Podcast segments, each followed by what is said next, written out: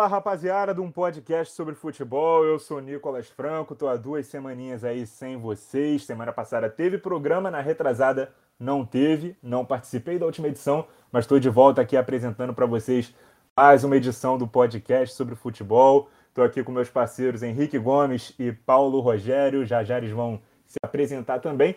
Semana de Champions League, também de semifinais de Copa do Brasil, então tem muito assunto para a gente falar hoje, né, rapaziada?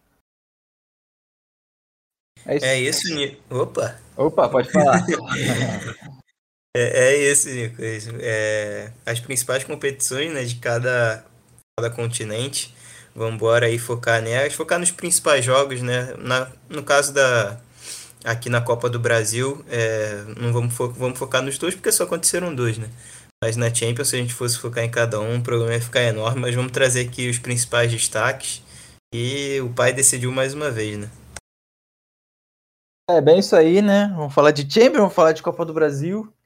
E é isso, né? Vamos falar de futebol, já que a gente é, tá aí mais uma semana para mais um podcast. Tamo junto.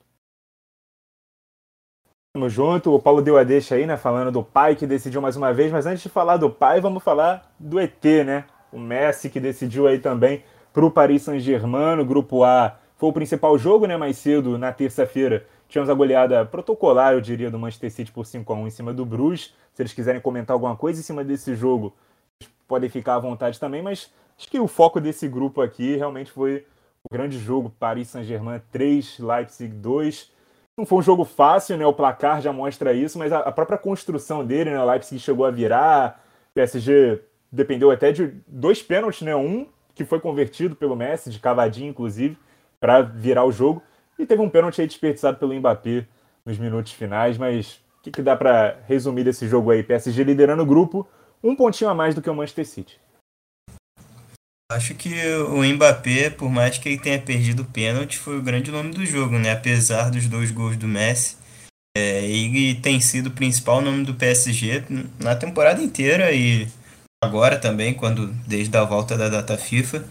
É, e chamou protagonismo, protagonismo mais uma vez, né? Ele faz o primeiro gol na maneira que ele adora, né? Que ele é fatal, com campo aberto assim para correr, é praticamente imparável.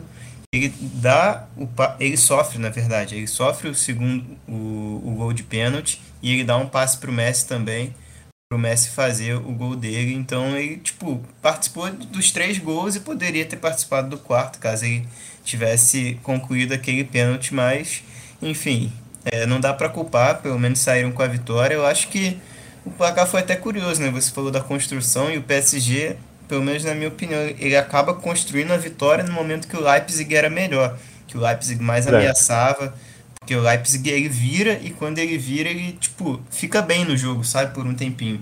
Aí o PSG já empata e já vira, aí depois o jogo dá uma estagnada. É, bem isso aí, né, cara? Foi um jogo assim, foi um jogo fraco do PSG que conseguiu é, sair vitorioso por conta das suas individualidades, né? É, e tá sendo assim durante alguns jogos nessa temporada. A gente não sabe até quando vai ser, mas não é de hoje que a gente já vem reclamando desse coletivo do PSG, né? Hoje, então, alguns jogadores que são bons e vinham fazendo boa temporada não foram bem. Então, sei lá, um Hakimi não foi tão bem assim quanto vinha em alguns jogos. É, eu diria que quase todos os jogadores não foram tão bem assim, né? Os destaques mesmo foram o Mbappé e Messi por conta dos dois gols. O Messi também não, não fez uma grande partida. Pegou a bola e um passe outro ali e tudo, mas realmente quem resolveu, quem foi o melhor foi o Mbappé. Desperdiçou um pênalti no último lá, mas já estava resolvido a partida, já estava ganhando, né? E, mas é isso, cara. Assim, o que a gente tem para dizer é o que a gente vem falando há vários dias atrás, há várias vezes que a gente fala desse PSG, que é, é o time favorito, por conta das estrelas e dos jogadores e das contratações, mas pela bola jogada ainda não tá rendendo. E já estamos o quê? Em outubro. Daqui a pouco novembro, daqui a pouco dezembro e vira o ano. E o PSG vai começar a jogar quando?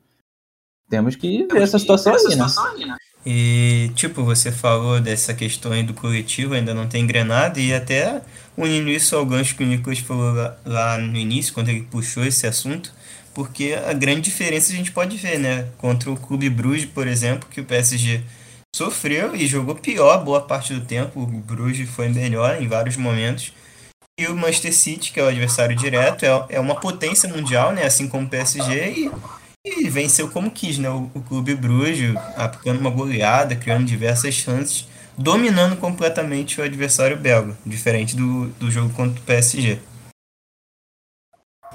Verdade, inclusive dá para dizer que é uma surpresa, né? O Bruges ter quatro pontos nesse grupo e o Leipzig ter perdido todos os jogos, né? Tá com nenhum ponto.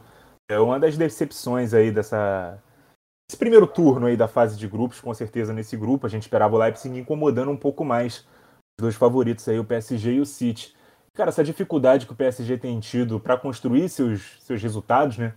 Agora é, tenha controlado bem o jogo contra o City, não achei jogou mal, jogou dentro da sua proposta, é, encaixando com a proposta do City, que é mais impositiva, que é ter mais posse de bola, mas sem construir tantas chances assim. O City não conseguiu jogar contra o PSG, porque o PSG é, fechou bem os espaços. Eles tiveram mais posse, mas alçaram muita bola na área, coisa que não é muito ao estilo do Guardiola, principalmente sem centroavante. Inclusive, Nicolas, eu acho, rapidinho, eu acho que esse jogo contra o PSG foi o melhor do PSG, desse jogo do PSG contra o City. Foi o melhor do PSG nesse primeiro turno aí da fase de grupo. É, com certeza, porque ele jogou sem o peso de ter que construir alguma coisa, né? Só de reagir, só de contra-atacar. E é algo que os três atacantes né, adoram, né? O Mbappé, o Neymar e o Messi. Neymar, inclusive, que não jogou nessa partida. Eu queria até tocar nesse ponto que vocês não ressaltaram. Depois de tomar a virada, o Pochettino ele coloca o Danilo no jogo como um terceiro zagueiro. Isso solta um pouco mais os dois laterais e aproxima Mbappé e Messi da área, né? Tava jogando com um trio é, com o Draxler ali sendo um terceiro elemento, mas eles passam a jogar como dupla, o Messi e o Mbappé. E eles passam a, a produzir muito mais, né?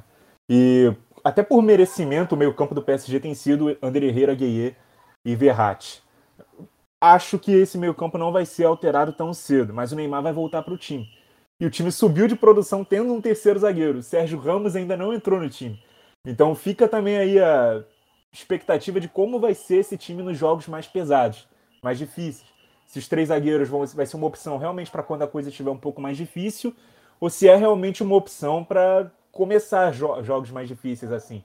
Então, fica aí a nossa dúvida, né? A gente não saber qual é realmente o time titular do PSG com o time completo e qual vai ser o melhor funcionamento. Podemos ir para o próximo? É, rapidinho, só dar uma pincelada, tipo, a gente não sabe e uhum. o Pochettino também não deve saber, né? É, não deve.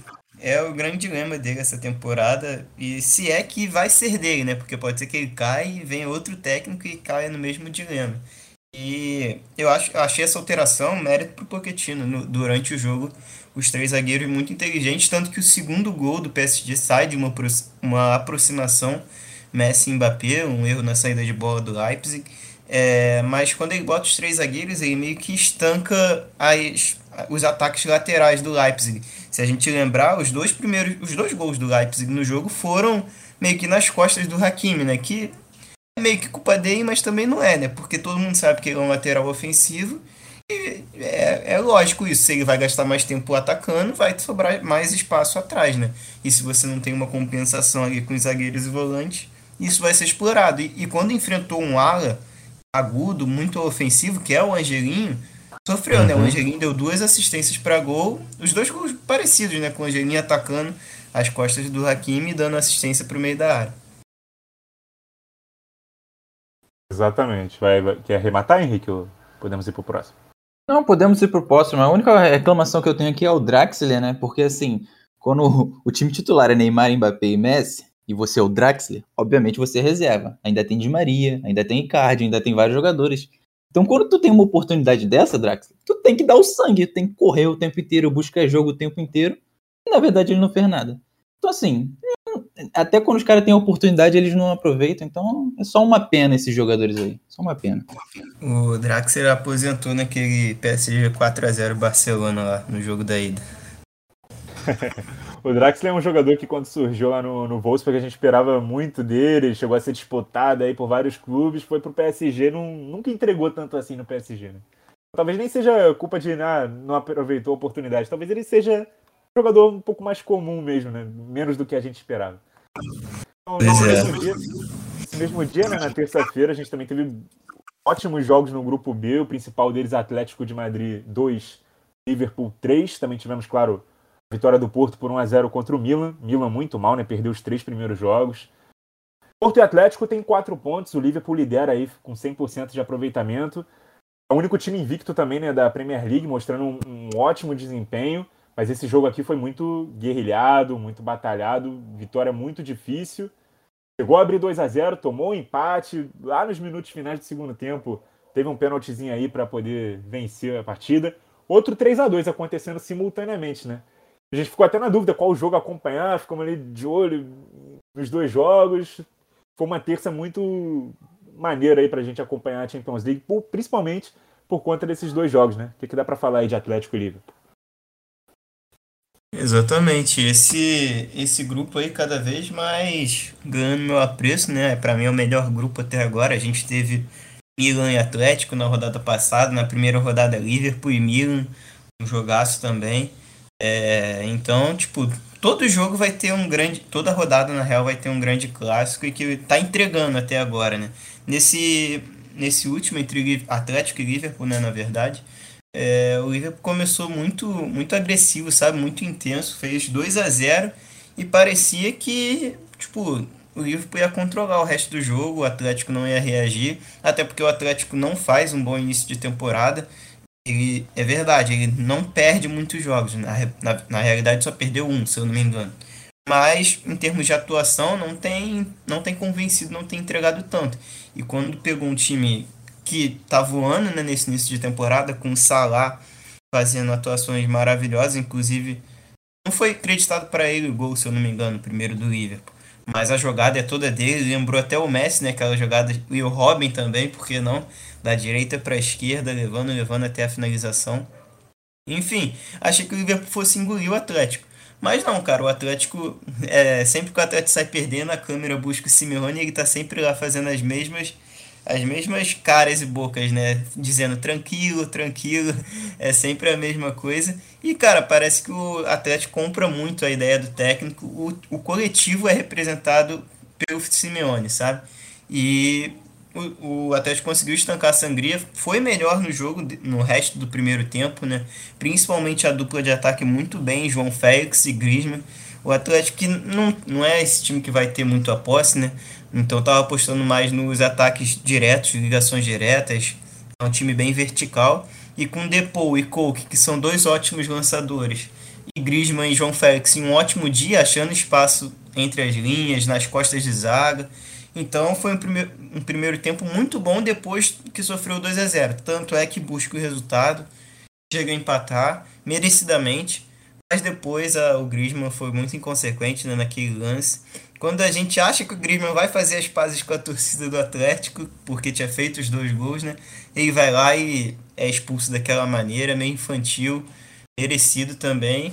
E aí o jogo ficou muito mais complicado, porque se a válvula de escape era João Félix e Griezmann, o João Félix sozinho, que nem é um cara trombador assim para segurar enquanto o time faz a transição, ficou muito mais complicado. O Liverpool abafou, abafou conseguiu girar. Ah, e, pô, acho que no final o Atlético ainda poderia ter sido premiado com um empate, com um pênalti que não foi marcado. Na minha opinião, foi pênalti, né? Mas enfim, acaba 3 a 2 para o Liverpool. Não consigo dizer que foi injusto, não, mas se o Griezmann tivesse ficado em campo, talvez o placar fosse outro. Ah, não tenho nem muito mais o que dizer, né? O Paulo já destrinchou o jogo inteiro, né? É, mas é isso, né? O Griezmann, que ele é bem fã do Firmino, né? Desde muito tempo. Surgiu várias postagens, né? Que o Griezmann tinha feito ao longo de, de muito tempo atrás, né? Firmino fez gol, o Firmino é craque. Pô, Firmino, o Griezmann é fã do Firmino e presenteou ele com simplesmente uma solada na cara. É isso que você faz com um cara que você é ídolo, né? É, mas aí é o que o Paulo falou, né? Quando a gente pensa que agora vai, né? Agora é o momento do Griezmann, ele consegue fazer dois gols e você pensa, vai dar a volta por cima. E no final ele faz isso, né? É, o resultado ele é justo pela expulsão do Griezmann, senão acho que o um empate estaria bom. Daria para ver que são as duas grandes forças do grupo, né? E num jogo bem disputado. Mas acabou que saiu com a vitória do Liverpool, né? E na premiação do que foi o Mohamed Salah, né? O que vem fazendo essa temporada, né? Um grande jogador, um dos melhores desse início de temporada agora. Eu diria que junto com o Benzema são os dois que melhores começaram, né? Tem Haaland, tem Lewandowski, tem uma galera, mas acho que Salah ele tem um brilho jogando bola, né? E ele vem mostrando isso nessa Champions, talvez um dos melhores, se não o melhor jogador dessa Champions até aqui, né? Com cinco gols, eu acho. Então, assim, tá jogando muito, né? Tá jogando muito Salah e acho que é isso, cara. O resultado foi 3 a 2 e bota o Liverpool é, como um time que ganhou os três jogos, né? Nessa Champions e talvez a gente não esperasse que isso fosse acontecer, né? A gente esperava que o Liverpool ia demorar um pouquinho para engrenar e não, né? Aparentemente a temporada passada foi só uma exceção por conta dos desfalques e agora que tá juntinho, completo com os jogadores, o Liverpool voltou a ser um dos times que está disputando, vai brigar pelo título e quem sabe entra no dos favoritos também, né? E o é, Atlético um pagou, rapidinho, ele pagou com que ele se beneficiou na rodada passada, né? rodada passada perdia por 1x0 pro Milan, aí teve o Kessie que foi expulso no primeiro tempo ainda, então o Atlético teve quase o jogo inteiro com um a mais e conseguiu a virada. Agora inverteram os papéis, né? Teve o jogador expulso e não conseguiu segurar, assim como o Milan na rodada passada.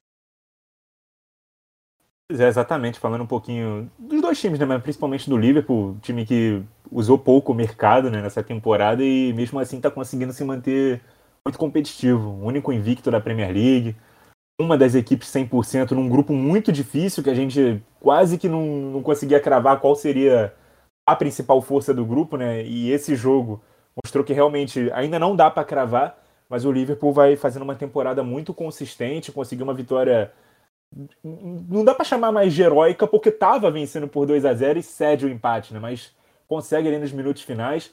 O Atlético chegou a ter um pênalti quase marcado também, né? Depois que o Liverpool faz o terceiro gol.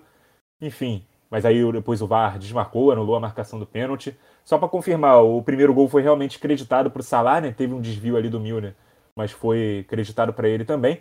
Uma coisa também que vocês não falaram, cara, é, algumas opções que o Simeone fez né, na escalação, né?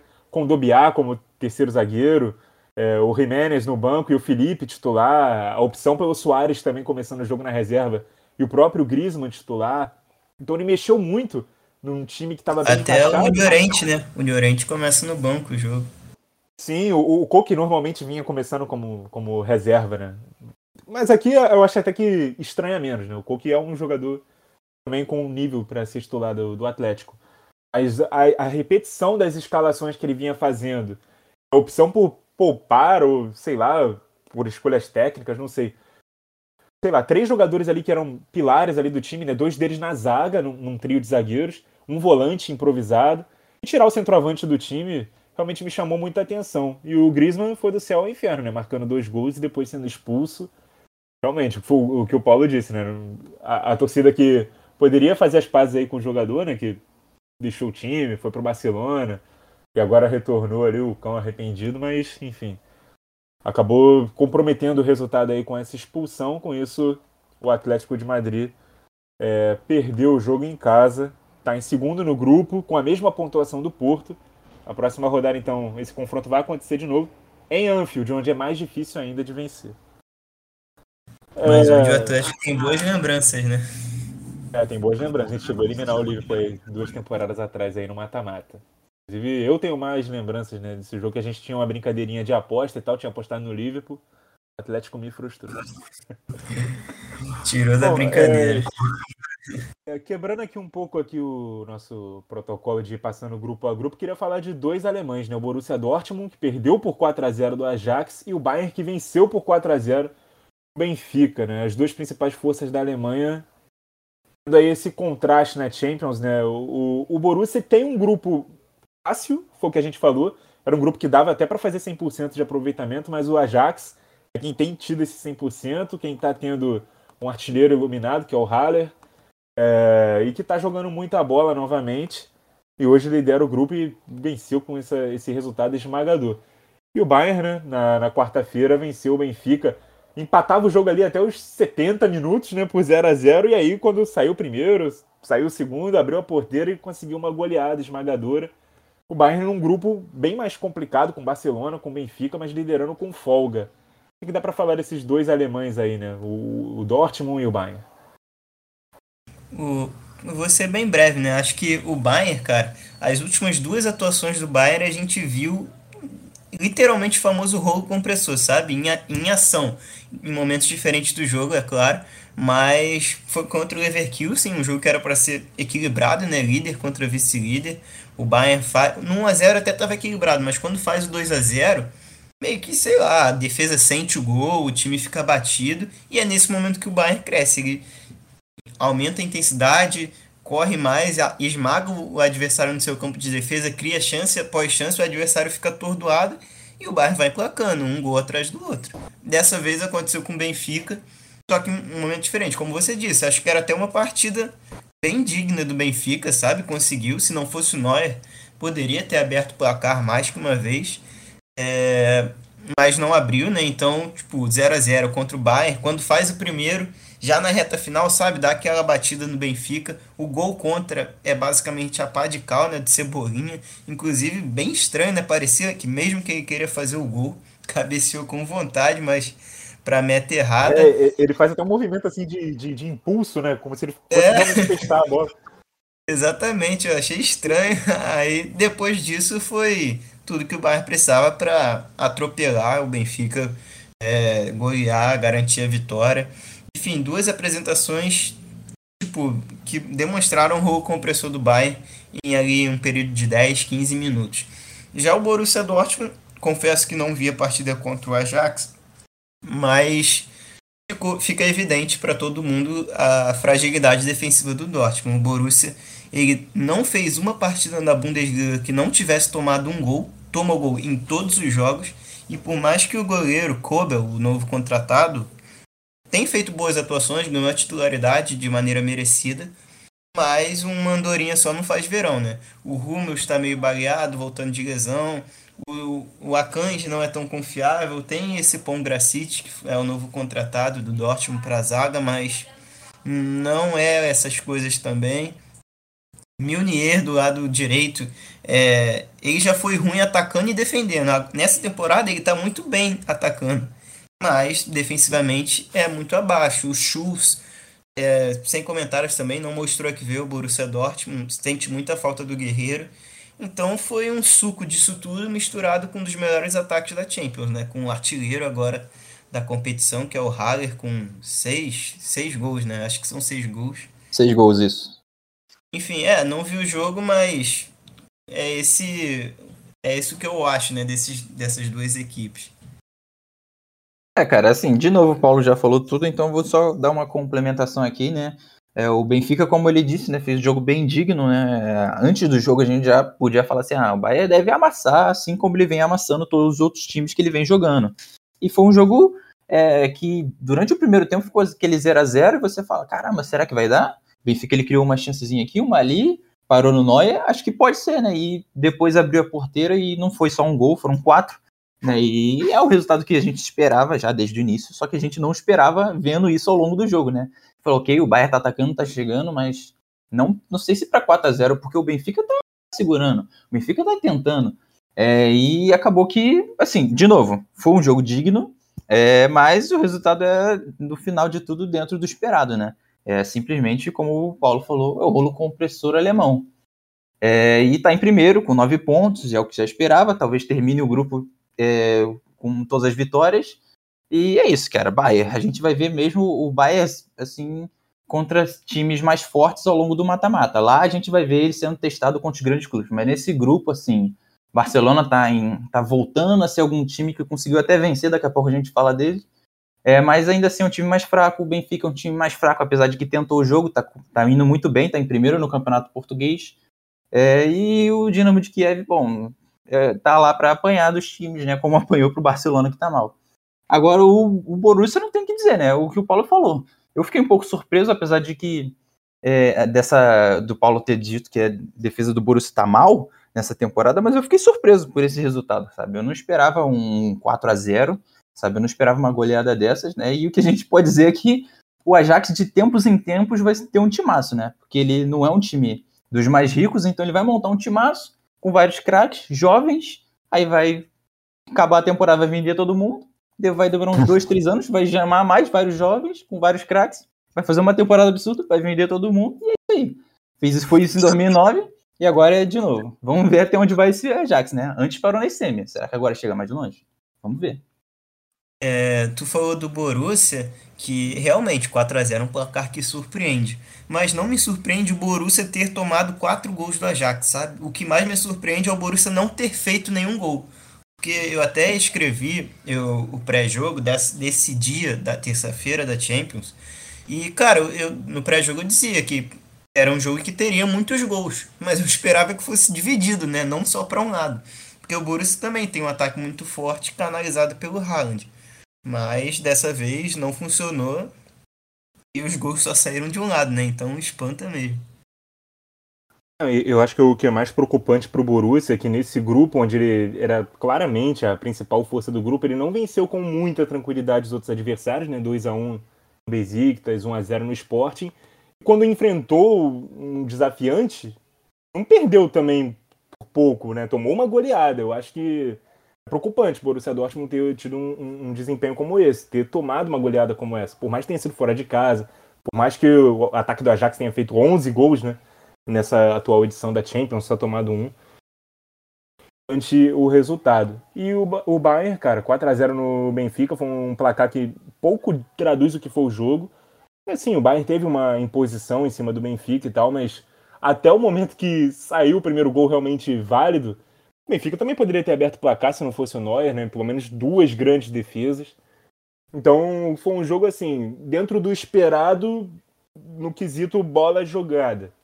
O Bayern em cima do Benfica, o Benfica tentando aproveitar e ser eficiente nas poucas chances que teve. Mas o estranho desse jogo foi o primeiro gol ter saído só aos 70 e ter saído um atrás do outro, né? 4 a 0 construído com muita naturalidade nesses minutos finais. Então o Bayern se impondo, né? 12 gols marcados em três jogos, 100% nesse grupo, é, mostrando sua força, apesar de ser um time longe dos holofotes, sempre se credencia aí como um dos favoritos.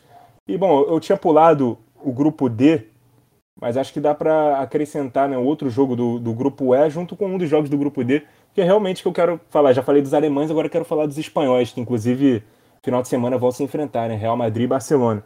Os dois venceram né, na, na rodada da Champions o Real se recuperando aí, né, fazendo um 5 a 0 em cima do Shakhtar fora de casa. Dois gols do Vinícius Júnior, um deles um golaço. E o Barcelona conseguindo a sua primeira vitória, também o seu primeiro gol.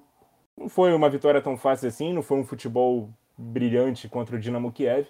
Mas como chegam nessas duas equipes aí para o clássico e que ânimo elas conseguem na Champions aí conseguindo esse, esses resultados? Ah, mano, chega é, com o Real Madrid bem, com o Vinícius Júnior iluminado, né? Com o Benzema sendo um dos melhores jogadores da temporada e um Barcelona que conseguiu vencer num sufoco o Dinamo de Kiev, né? Eu acho que assim, as chances do Real Madrid ganhar desse Barcelona são muito grandes, entendeu? Porque foi 1 a 0 Barcelona, ok. O Barcelona teve chances, ok, mas não foi um grande jogo do Barcelona, entendeu? Foi, é, foi um jogo assim que eu diria que alguns os jogadores que foram melhores na partida são alguns do que você talvez não esperasse tanto. Foi o Piquet, foi o Jordi Alba, foi o Busquets, que são jogadores que assim, o Busquets talvez ele ele era um jogador que vinha sendo criticado, mas aí teve aí jogou alguns alguns dos últimos jogos bem, foi bem lá na Nations League, né? Foi um, um dos melhores jogadores naquela Nations League, aquela Espanha, né? O Busquets foi o melhor, né? De, tipo, isso não é opinião. Ele ganhou o título, né, de melhor é. lá. E ganhou o prêmio de melhor. É, então, assim, é, foi o melhor né, daquela Nations League, né? Fazendo, e a gente não esperava, né? No meio de tantos craques. É, e acabou que os melhores jogos foram, de fato, os medalhões da partida, né? E alguns jogadores, assim, jovens, que você podia esperar um pouco mais, acabaram não rendendo tanto. Né? Um dos fatores de que também não rendeu tanto é que o atacante do Barcelona se chama Luke de Jong, e eu não sei o que esse cara está fazendo no Barcelona. Pelo amor de Deus, tirem esse cara de lá. Hashtag volta Bright White, pelo amor de Deus. Que... Porque assim, não tem como esse Luke de Jong, entendeu? Então assim, foi um jogo. Foi o, melhor, foi o melhor zagueiro do Dinamo Kiev no jogo. É. é, o Agüero então... entrou no jogo e estreou finalmente com a camisa do Barcelona. É, exatamente, né? Teve aí a, a estreia do Agüero, né? Mas, assim, ainda tá fora de forma, ainda tem que. Ainda vai demorar para voltar, mas ainda prefiro um Agüero fora de forma do que esse Luke de Jong. Cara, sério, eu odeio esse cara. É, mas é isso, né? Então, assim, Barcelona, Barcelona ainda tem que se arrumar. Alguns jogadores eu já consigo ver uma evolução bem maior do que foi do ano passado, tipo o Dash. Eu acho que o Dash ele, ele é um lateral direito que tá entregando bem, só que assim, o time do Barcelona não é tão bom para ele, ele se ajudarem, né? Ele ajudar o time, o time ajudar ele, mas tá entregando bem. Entendeu? Jogou então, no ataque nesse último jogo, inclusive. Foi, foi isso mesmo. Então, assim, mostra uma Acho variedade, que né? Eu que sou, não sou muito fã do Dash, mas os dois últimos jogos ele jogou como ponta direita e jogou bem, né? Pode ser que tenha achado. É, ele já, ele já era melhor ofensivamente do que defensivamente, mas eu também acho que ele é muito jovem, entendeu? Tem que 19, 20 anos, ainda tem muito a evoluir. Acho que no futuro ele vai, vai dar bons frutos, entendeu? Mas eu já gosto dele, entendeu? Acho que Mingueza na lateral direita ok também. E é isso, assim, o destaque da partida foi o Piquet, que foi bem na defesa e bem no ataque fazendo gol, né? Então, é o melhor nove do Barcelona é um zagueiro. E do Real Madrid, né? Esqueci de falar do Real Madrid. Real Madrid eu não vi o jogo, né? Eu só vi os lances, então o que dá para dizer é assim, o Vinícius Júnior jogou muito, fez um gol que se fosse o Salah fazendo, você ia falar, Puscas. Foi um golaço do Vinícius Júnior, entendeu? É, e essa parceria Vinícius Júnior e Benzema tá dando muitos frutos, sabe? Dois dos melhores jogadores da temporada, eu diria, esses dois. Mais o Benzema, obviamente, mas o Vinícius Júnior vem jogando muito bem. Na Champions até talvez seja tão bom quanto o Benzema. Sério, os dois estão voando. E assim, só dá para dizer coitado do Barcelona nesse clássico aí, porque eu acho que vai dar para o Real Madrid. E o Real Madrid agora, né, é, ganhando essa partida, tá em segundo lugar no grupo. O Sheriff ainda tá atrás, mas acho que agora Real Madrid volta a ganhar tudo e ser o time mais forte desse grupo, eu acho. É, eu também acho. O perdeu né, o seu, seu 100% de aproveitamento, né? voltou a dizer. Perdeu para Inter por 3x1 fora de casa. Mas coitado ainda lidera o grupo. É, coitado do nosso sheriff. Mas ainda dá para ele. Ainda dá, dá esperança, ainda vai.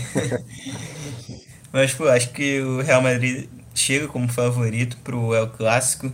É, inspirado né, nessa boa fase que o, Nico, que o Henrique disse do Vinícius Júnior e do Benzema. Vinícius Júnior que fez dois gols, deu uma assistência, né? Muito influente. O Hazard não vai ver, não vai ver bola por um bom tempo, pelo menos não na posição do Vinícius, né? É, para mim é o melhor brasileiro em atividade na esse início de temporada, talvez ali junto com o Paquetá. Não sei, não consigo pensar em outro nome que esteja se destacando tanto quanto ele. É, o Barcelona, cara, sofreu de novo, né, para ganhar. E cara, não entendi Pô, o Coleman, tipo, caraca, ele não se ajuda também, né? Porque parecia que ele tinha achado o time, cara, contra o Valência no último final de semana.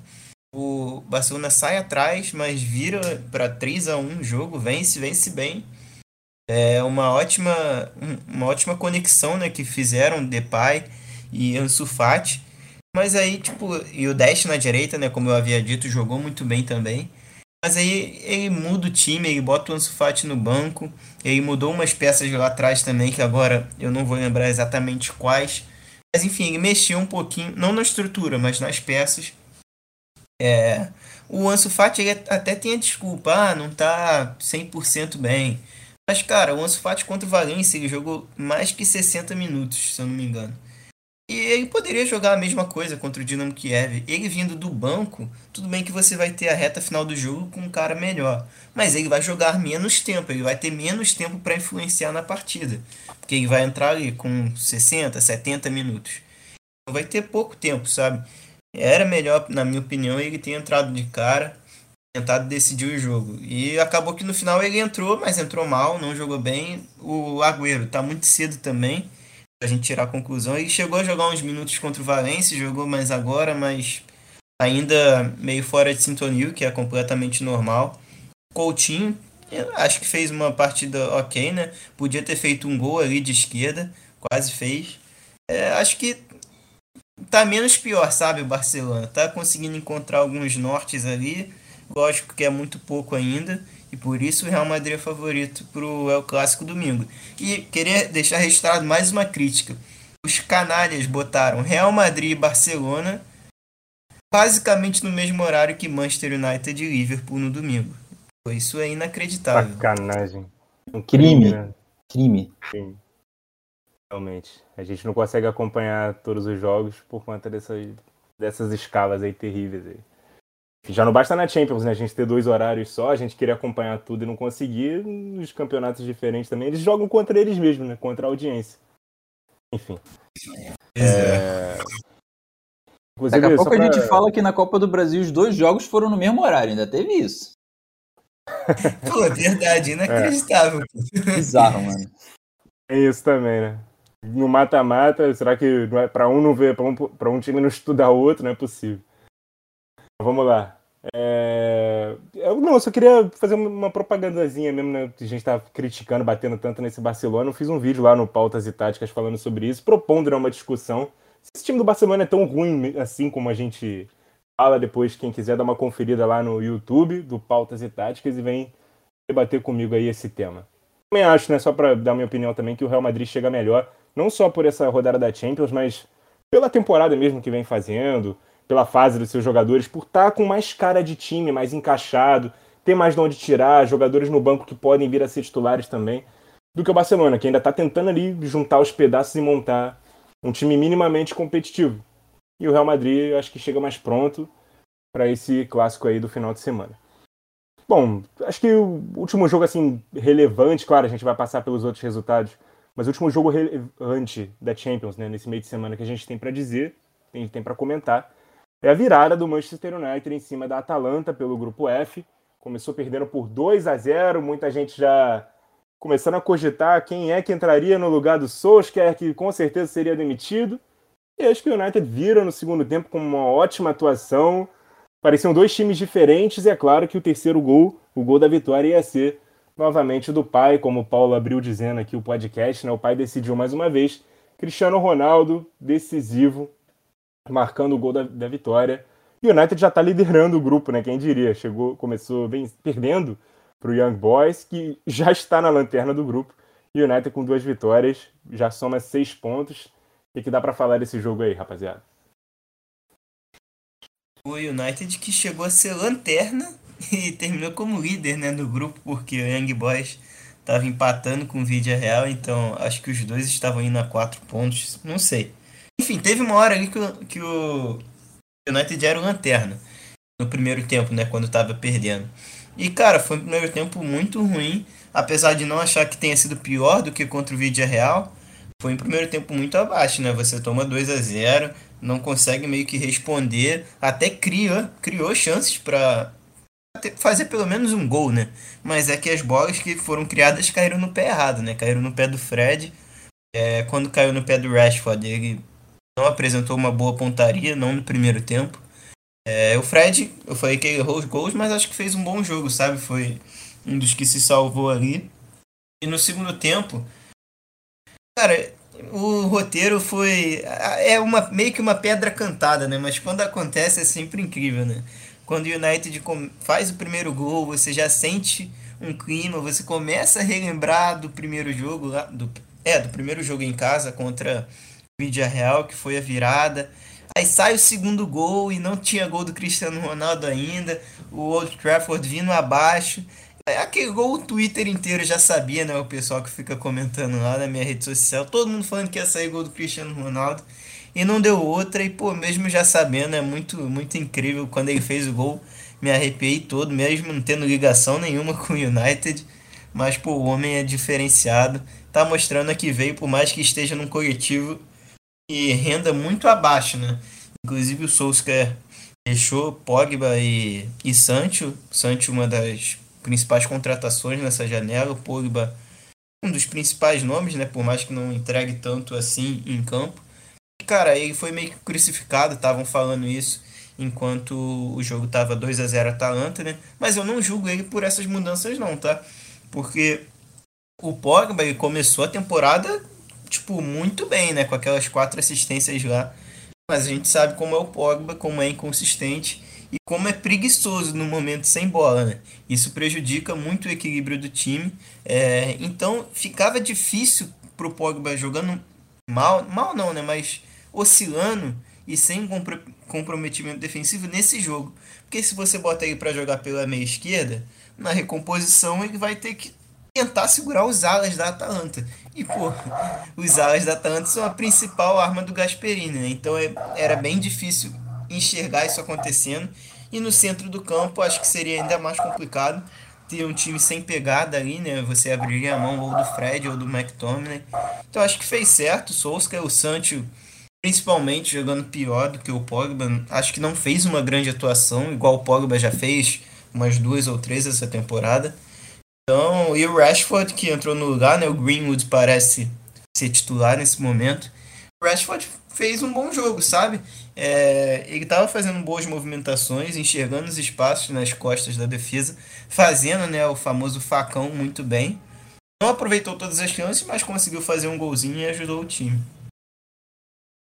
Cara, quase tudo que eu falei no início lá pro Pochettino, eu posso dizer de novo pelo Solskjaer, né? Que assim, é um time bom, é um time que é um dos favoritos, é um time que tem um monstro absurdo da sua geração e que não consegue jogar bem, mas que no final de tudo esses caras ainda decidem, né? E dessa vez foi, o, foi a vez do Cristiano Ronaldo. A gente começa agora com o Cristiano. E é bem isso que o Paulo falou, sabe? O primeiro tempo foi da Atalanta, né? Fez os dois gols, isso que o, o United teve algumas chances, né? E o segundo tempo foi um, foi um jogo assim que United jogou bem. Foi um segundo tempo bom do United, sabe? Poderia ser melhor.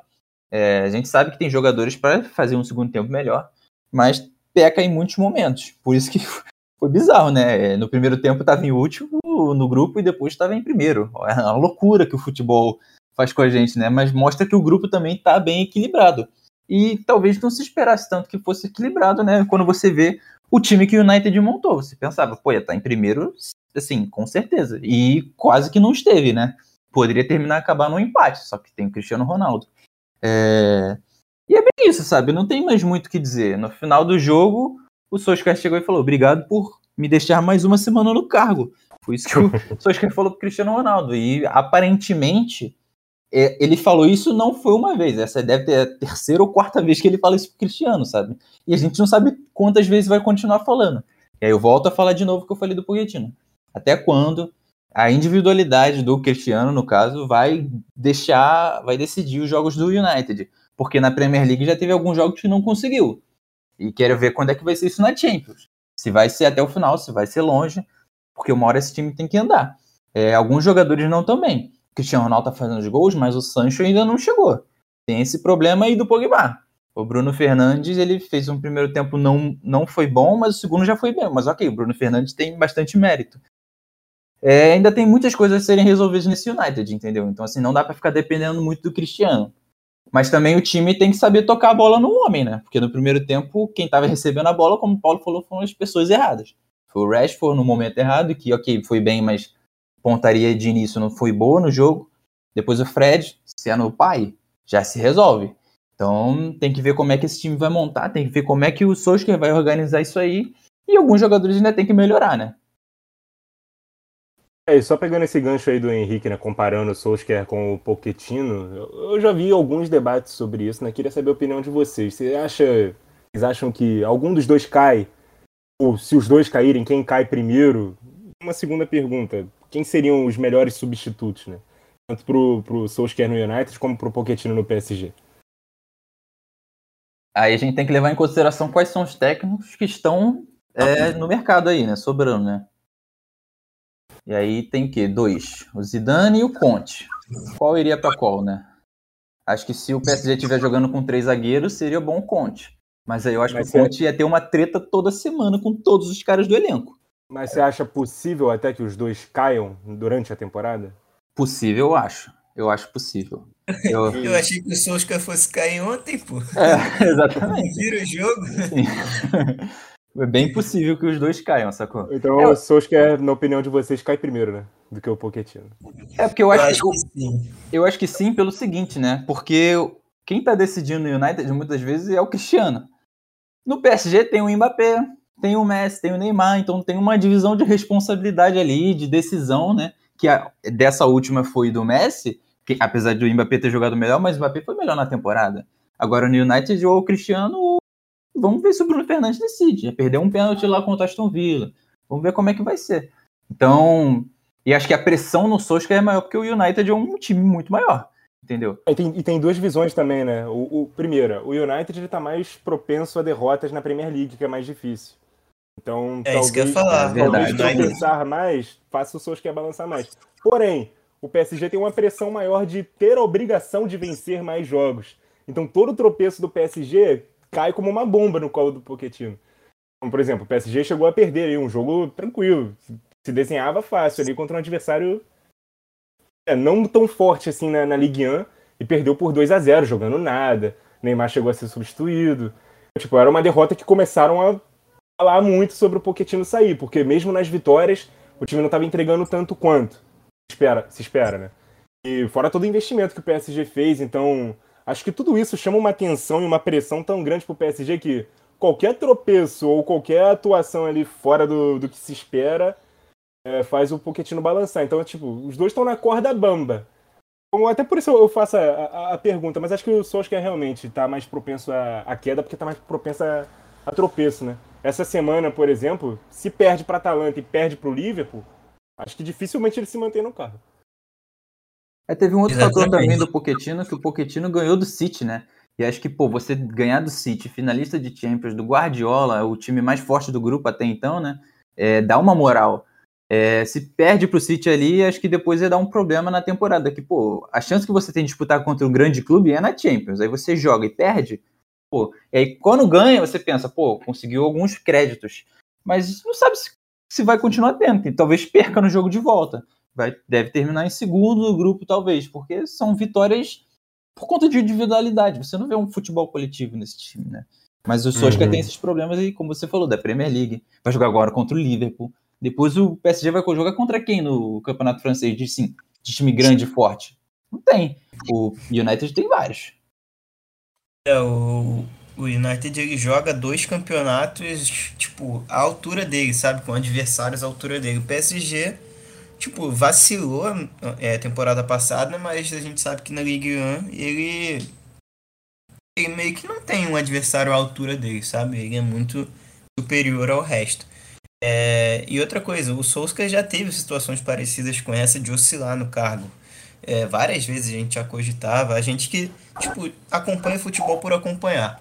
Mas agora que o, os olhos de todo mundo tá focado no Manchester United, que essas contratações chama os holofotes para si e ganha também responsabilidade, ganha protagonismo nos campeonatos. É, antes, talvez, essas osciladas do Solskjaer não tivessem tanto peso quanto tem agora. Porque agora o United entra para ganhar qualquer, qualquer taça. Antes, tudo bem, todo time entra para ganhar, né? Beleza, mas não, tem aquela, não tinha aquela responsabilidade igual tem hoje. Então tem que ver se o Solskjaer vai conseguir é, contornar essa situação é, mais pressionada, né? Em comparação às outras que ele conseguiu.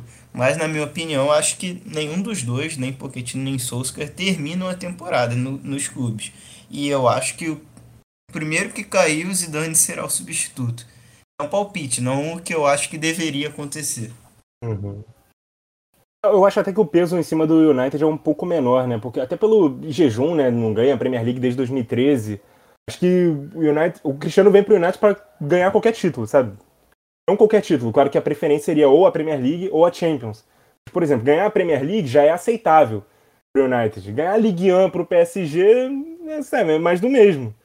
Então a pressão em cima do United é menor. Quando ele chega na Juventus, por exemplo, o Cristiano, a obsessão era Champions, ganhar o italiano não era o suficiente. Acho que se ele chega no United e ganha a Premier League, acho que ele já cumpriu a missão, não precisa ganhar a Champions. Só ser um pouco mais competitivo, não ficar passando vergonha na fase de grupos e cair para a Europa League. Eu acho que esse tipo de coisa que não pode acontecer. Agora, a pressão do PSG, cara, quando ele investe num Messi, num Sérgio Ramos que ainda nem estreou, sabe, monta aquele time fantástico, o que se espera do PSG até na Ligue 1 é que ele faça o que o Bayern faz, por exemplo, na Bundesliga. Ganhe, acabe com o adversário, goleie, se imponha. Só, só ganhar não é o suficiente. jogando mal não é o suficiente, né, sabe? Ganhar Isso. jogando mal não é o bastante.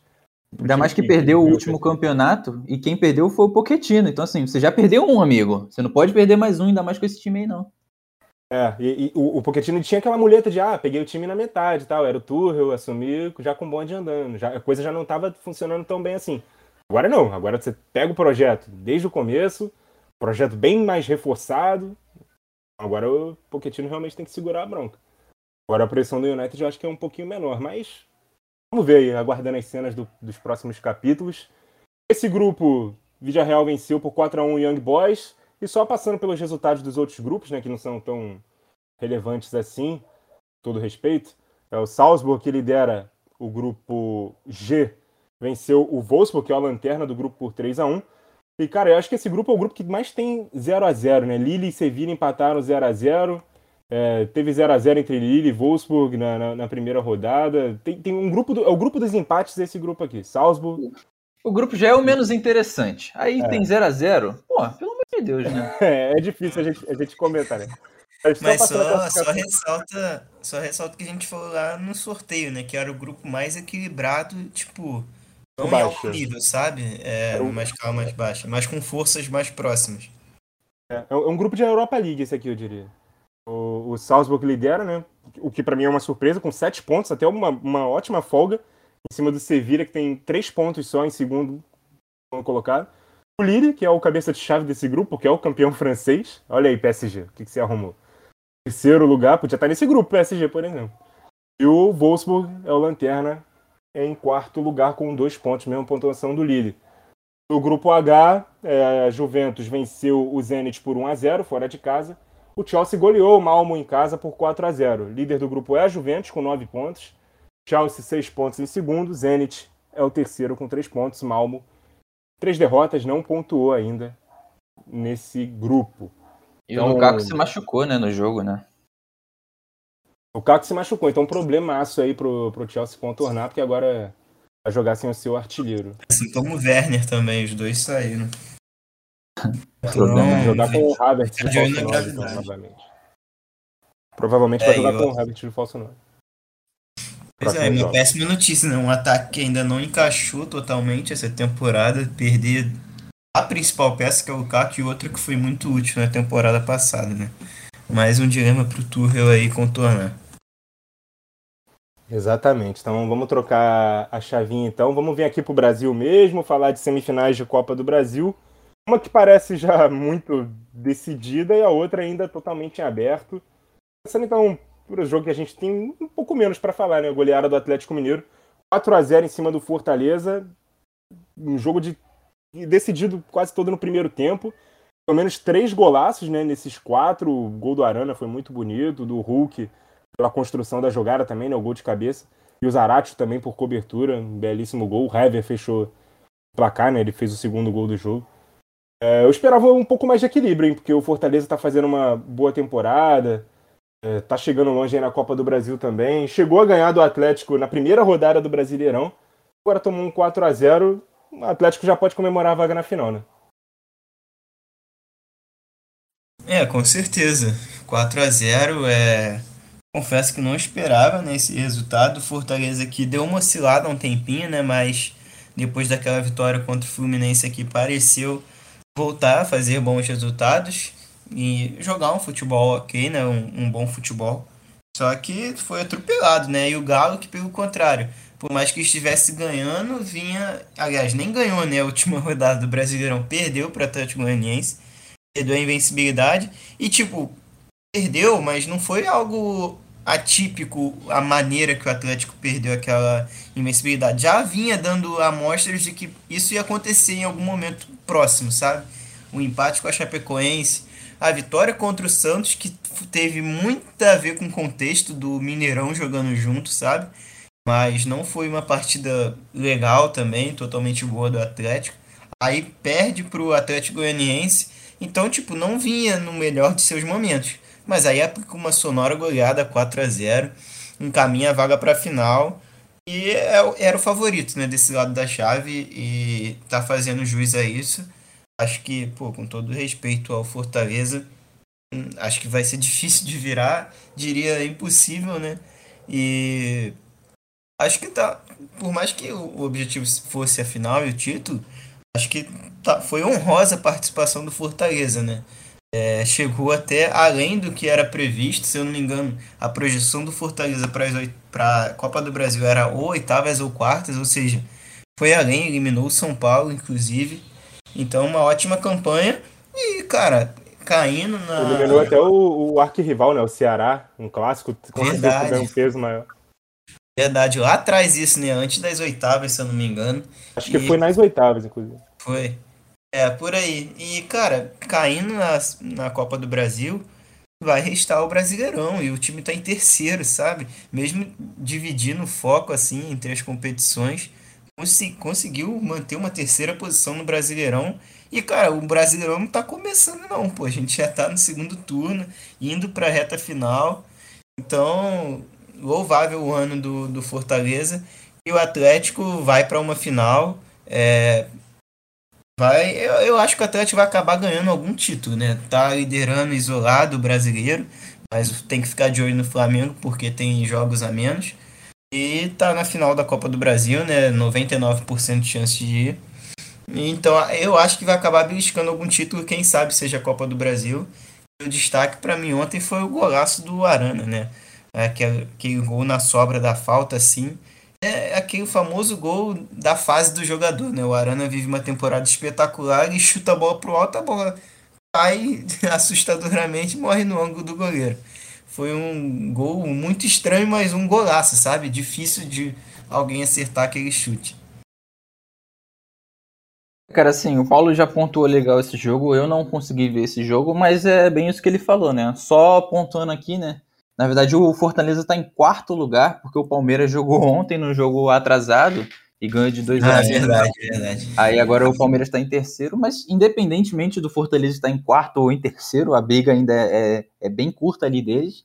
E, de novo, é méritos totais do Fortaleza de estar nessa disputa aí, com vaga na Libertadores, brigando por ela é, chegando numa semifinal de Copa do Brasil, e isso tudo, parabéns pro Fortaleza. Mas realmente, a gente não esperava que fosse um 4 a 0 Como não vi o jogo, vou falar bem pouco, né? Assim, parabéns pro Atlético, provavelmente já com a vaga na final, né? Então, assim, já tem que se já pode focar mais até nos jogos do Brasileirão do que esse jogo de volta aí, né? É, e é isso, né? Assim, parabéns pro Atlético. Não tem muito o que dizer. Só assim, lamento pelo Fortaleza, porque seria muito bom, né? Fortaleza dificilmente iria ganhar o Brasileirão, é, já que o Atlético está com muitos pontos à frente e o Fortaleza, diferentemente do Flamengo, não tem alguns jogos a menos, então a chance era brigar por essa Copa do Brasil. Com esse 4 a 0 fica muito difícil. Bem improvável, beirando o impossível. Não é impossível, mas beira o impossível. É, mas ainda assim, só tem a parabenizar essa, essa, essa jornada, esse ano do, do Fortaleza, que é um ano muito bom, né? É, com certeza, né? É um time que joga sem pressão, né? Já estava na Disney, já semifinal, já chegou mais longe do que se esperava. Ainda está com grande chance de poder ir para Libertadores via Campeonato Brasileiro. Então é um time que já está entregando mais do que se espera dele. É aquela coisa, né? Quando você joga, trabalha com a pressão de conseguir grandes resultados, é mais difícil do que você conseguir esses resultados naturalmente. Então, Fortaleza chegava sem essa pressão, mas ainda olhando no olho do Atlético a surpresa pela goleada é pelo momento do Fortaleza, que é muito bom. Mas eu acho que a diferença dos times não é de 4 a 0 Então é, é bem mérito do Atlético ter conseguido construir isso, mas não é mérito nenhum do Fortaleza ter perdido por, por 4 a 0 Acho que, como vocês disseram aí, né? Provavelmente está se despedindo honrosamente da Copa do Brasil. E se conseguir aí o milagre de reverter esse resultado, mais honrosamente ainda se classifica para a final, ainda que não seja favorito, seja lá quem for o adversário que venha do outro lado, já que temos dois times que são finalistas de competições continentais, o Atlético Paranaense da Sul-Americana e o Flamengo da Libertadores, se enfrentaram na Arena da Baixada, empataram por 2 a 2 o Flamengo abriu o placar, tomou a virada no, no segundo tempo, um pênaltizinho ali nos acréscimos salvou o rubro-negro carioca da derrota e agora vai decidir no Maracanã. Ao meu ver, esse, esse golzinho aí praticamente sacramentou um favoritismo do Flamengo para conseguir a vaga, porque vai jogar 90 minutos tudo ou nada. O que acontecer nos 90 minutos vai decidir realmente a classificação. Não vai ter ninguém ali com uma vantagem, já que não tem o gol qualificado. Mas acho que se saísse um pouco atrás o Atlético fazendo um jogo um pouco mais contido, ia dificultar um pouco mais para o Flamengo. Agora, os dois jogando ali a vida em 90 minutos, acho que tende a pesar um pouco mais para o time que é mais forte, que é o Flamengo. Não sei qual é a opinião de vocês, vocês podem comentar e ficar à vontade. Eu concordo contigo, Nicolas. E, pô, nesses jogos aí que a gente, pelo menos eu, né, que sou defensor do gol fora, pô, como fica sem graça uma volta assim quando, não tem gol fora, pô. A UEFA até aboliu isso, a gente não vai ter isso nas competições da UEFA esse ano. E, pô, parece que o jogo não aconteceu. Porque, como você disse, se for, se for empate, vai para pênalti. Se o Atlético ganhar, o Atlético passa. E se o Flamengo ganhar, o Flamengo passa, pô. Então, tipo, dane-se o que aconteceu no jogo da ida, tudo vai ser decidido no Maracanã. o Flamengo fez dois gols fora e, tipo, à toa, né? Mas enfim, é, concordo com o que tu disse sobre esse gol no finalzinho. Essa, o Flamengo não jogou bem ontem, né? É uma verdade. É, mas quando começou a ensaiar essa pressão no final, eu pensei comigo mesmo, pô, tá a cara do Flamengo achar alguma coisa aí nesse, nesses acréscimos, né? Acho que foram seis ou oito, por aí de acréscimos. E eu falei, pô, é muito tempo, não, acho que o Atlético não vai aguentar, vai sair um golzinho. E não deu outro, né? Que infantilidade do. Agora não vou lembrar o nome do, do jogador do Atlético, é, que fez o pênalti, chegou todo com o braço aberto, assim, indiscutível, pô. Chega com o cotovelo aberto no rosto do Rodrigo Caio. Esse lance tem sido marcado pênalti direto, aqui no Brasil, pelo menos. Então, sem, sem discussão, o lance do pênalti foi pênalti mesmo. O Pedro, sangue de gelo, né? Bateu devagarzinho no meio do gol o, no último minuto de uma semifinal de Copa do Brasil, né? Mas conseguiu o resultado, não o ideal para o Flamengo, mas um ótimo resultado devido às circunstâncias, né? E se tivesse gol fora, seria um resultado espetacular, né? Mas como não tem, as coisas tendem a ficar mais equilibradas aqui. É, o Atlético vai jogar 90 minutos. Acho que o, o Flamengo é favorito, como, como o Nicolas disse, né? Pelo elenco, é, pelo que já mostrou até aqui. O Atlético vem de uma mudança de técnico agora, que a gente não sabe muito bem que rumo vai tomar, né? Então, acho que o trabalho mais consolidado deve, deve levar a melhor, mas não duvido também não que o Atlético passe, né? Até porque recentemente a gente já teve o Atlético Paranaense passando sobre o próprio Flamengo em Copa do Brasil e no Maracanã, né? Então não dá para duvidar. É verdade. É, cara, assim, eu super entendo o que o Paulo falou, mas graças a Deus é, esse, essa coisa de gol fora acabou e eu espero que seja abolida, entendeu? Opa. E aí vai ser. A gente pode fazer isso. A gente pode fazer isso um paro ímpar algum dia, mas aí o Paulo tem que presente. Quando para o voltar, vai ser. Esse vai ser o primeiro. Mas é, é, bem isso, né? Falando do jogo aqui, né? Agora, como vocês falaram, né? O momento do Atlético aproveitar era jogando o tapete deles, entendeu? E acabou que fizeram 2 a 2 deixaram o Flamengo empatar, tudo bem. O Flamengo tem um time muito forte. Mas não foi um, uma grande partida. Foi uma partida bem abaixo, até de vários jogadores. Alguns até em, em posições que não são o seu melhor, por exemplo, o Andrés Pereira, que vinha fazendo jogos muito bons, mas ele jogando aquilo ali do meia centralizado armador no lugar do Arrascaeta não funciona, o que só mostra que o Flamengo não tem o substituto à altura do Arrascaeta. Estou até com alguns números aqui. O Arrascaeta, quando o Arrascaeta jogou pelo Flamengo, foram 31 jogos com o Arrascaeta e 28 sem. Desses 31 com o Arrascaeta foram 24 vitórias. Essa temporada que tu diz? Isso, isso, em 2021. Foram 24 vitórias com a Rascaeta de 31 jogos, duas derrotas, 88 gols e 83% de aproveitamento. Sem o Arrascaeta foram 28 jogos, só 15 vitórias, 6 derrotas, 62% de aproveitamento e 44 gols. Ou seja, a diferença foi de 44 gols com o Arrascaeta e sem. Foram 4 derrotas a mais sem o Arrascaeta e foram 24 vitórias a 15. 83% de aproveitamento a 62%. Deixa, deixa eu jogar um tempero aqui em cima dessa discussão. Joga aí. E, muitas vezes, quando não tem o Arrascaeta, não tem o Everton Ribeiro, não tem o Gabigol, não tem uhum. os jogadores que estão na seleção também, né? Então, acho que dá para contextualizar isso. Não é só sem o Arrascaeta que o rendimento cai. Eu acho que, como você perde ali, sei lá. Sem Arrascaeta, sem Bruno Henrique, sem é, uma galera. Sem, sem, sem 75% do seu ataque, né? Uhum. Do quarteto ofensivo, três saem, fica só o Bruno Henrique, de vez em quando. Ontem não tinha o Bruno Henrique, por exemplo, mas Geralmente nessas datas FIFA o Bruno Henrique é o único que fica ali do quarteto ofensivo. Então, talvez não seja tão culpa assim de ah, depender do Arrascaeta. Talvez seja ele desfalca o time junto com uma outra galera aí, né, que faça a diferença. Não, com certeza, entendeu? Com certeza ele, ele é, é mais um entre vários dos grandes falques, entendeu? Eu só dei o uhum. exemplo aqui pelo seguinte: o Bruno Henrique não jogou, mas jogou o Michel, ou tem o Vitinho. Ok, não é a mesma coisa entendeu? Mas o Michel vem entregando. O Vitinho ele consegue fazer alguma coisa. O Michel não fez uma partida ruim. Ele ainda fez algumas boas jogadas e tentou fazer alguma coisa. Acho que coletivamente o Michel não ajuda muito, mas individualmente ele é bem. Agora, o Rascaeta não tem substituto de jeito nenhum. Ninguém faz nem próximo do que ele consegue fazer. Entendeu? O Diego Flamengo... não poderia ser esse jogador? Poderia, talvez, entendeu? Só que veio no banco e quando entrou, ele entrou jogando ali de segundo volante. Então, assim, nem no meio ele entrou. Aí eu não sei o que, que o Renato Gaúcho veio pensando do Diego, né, como substituto da Rascaeta, que eu acho que seria o jogador mais próximo mesmo, entendeu? Mas acabou que não foi o caso. A questão é, o Arrascaeta, para mim, ele é o melhor, ele foi, ele já era o melhor jogador do Flamengo na temporada, a gente até falou isso na época, é, entre quem era o melhor jogador do Brasil, se era o Hulk, se era o Arrascaeta, se era alguém, e eu falei, para mim era o Arrascaeta, só que ele ficou tanto tempo fora, que hoje é difícil de dizer que ele é o melhor jogador da temporada, né? O Hulk talvez seja. Mas ele ainda foi o melhor, ele ainda é o melhor jogador do Flamengo na temporada.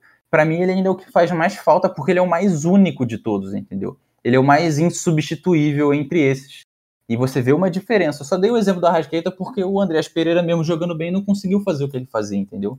Mas uhum. não foi um jogo ruim é, só do Andrés Pereira, foi um jogo ruim dele. O Thiago Maia fez o gol, mas eu achei abaixo. Acho que o Thiago Maia ele já foi melhor e não, não fez uma grande partida. Léo Pereira eu não vou nem comentar, porque assim, o Léo Pereira não vem numa fase boa, principalmente depois daquela expulsão ridícula na Libertadores, entendeu? Mas assim, o Isla não fez um jogo tão ruim, ok. É, o Ilharão, pá. Michel é craque, tá? o Michel fez uma jogada na ponta que foi absurda. Foi absurda, tá? Mas assim, é o que eu falei, é mais. O Michel é mais individual, é fazer aí tua jogada e não é muito do coletivo, entendeu? Mas é o que eu falei, cara. Foi uma partida abaixo do Flamengo, muito por conta dos seus desfalques e também por conta da falta do Arrascaeta. Eu acho que a falta do Arrascaeta é a principal delas. Entendeu? Mas acabou, foi 2 a 2 O Flamengo conseguiu achar um pênalti ali no final. Tem a vantagem, vai jogar no Maracanã. E o que o Atlético Paranaense tinha que fazer era matar agora no tapete, não conseguiu. Vantagem do Flamengo, agora vai ter até a torcida junto. Então, é, num jogo que já tá claro que o o Atlético Mineiro com certeza deve passar. Nesse jogo, eu acho que a vantagem é do Flamengo, mas o Atlético Paranaense tem chances. É, é e fica, fica, só para finalizar, pelo menos a minha uhum, participação, uhum.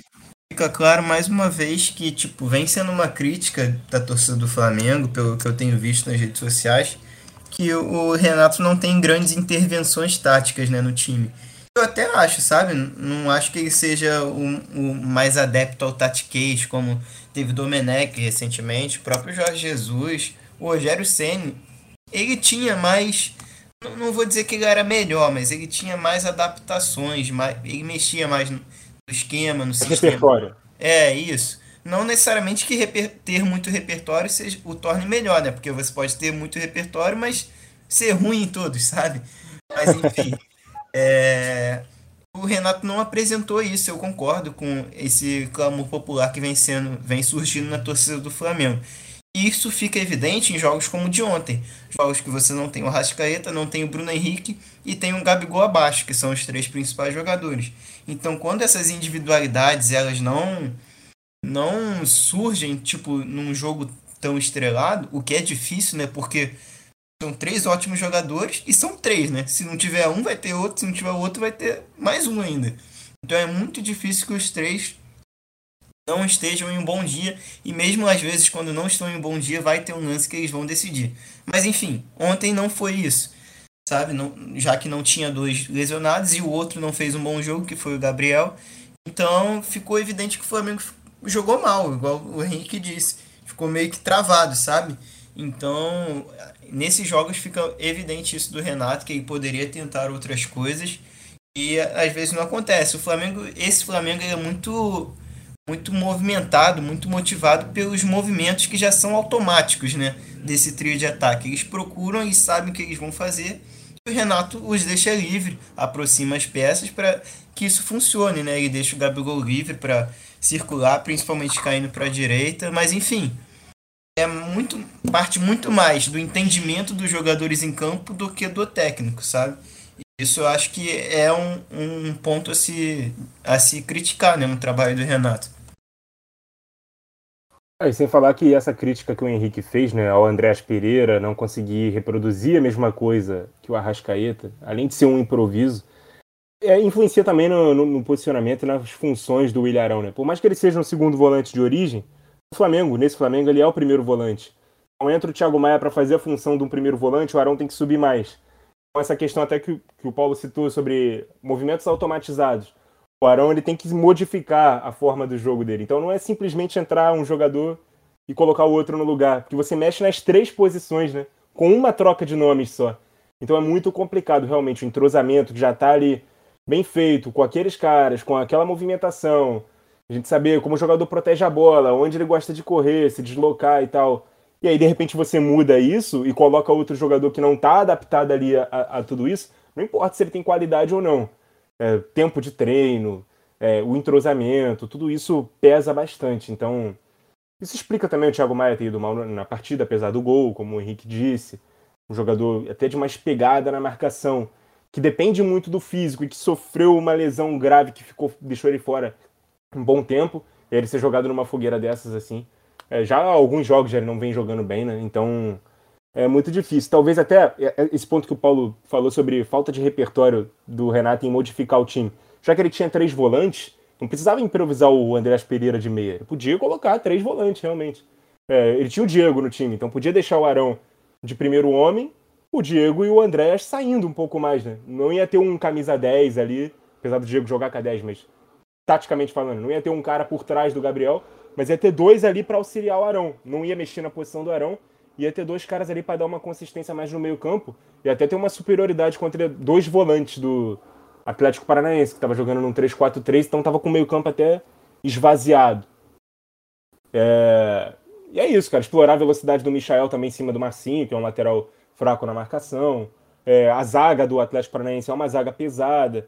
Então, ter um pouco mais de liberdade para esses jogadores de ataque seria uma alternativa que o Renato poderia ter usado Vamos ver se no jogo de volta ele consegue explorar isso ou se ele vai realmente só contar com o fator mando de campo para poder se impor de, em cima do adversário. Inclusive, cara, como é diferente, né? Você ter um jogo assim com, com o apoio da torcida, né? A torcida do Atlético Paranaense lá na Arena da Baixada é muito legal de ver. Dá uma atmosfera no jogo de, de jogo de final, de decisão, que é muito diferente de se esse jogo fosse com portões fechados. É maneiro mesmo de ver é, os estádios sendo ocupados de novo, claro, com responsabilidade, todo mundo ali é, obedecendo os protocolos, enfim, mas bem maneiro de ver a, a, atmosfera da Arena da Baixada com torcida. Tem mais algo a acrescentar, rapaziada? Ou finalizamos por hoje? Acho que finalizamos por hoje. Acho que já falamos tudo certinho e é isso. Paulo? Oi, acho que a gente já pode finalizar, né?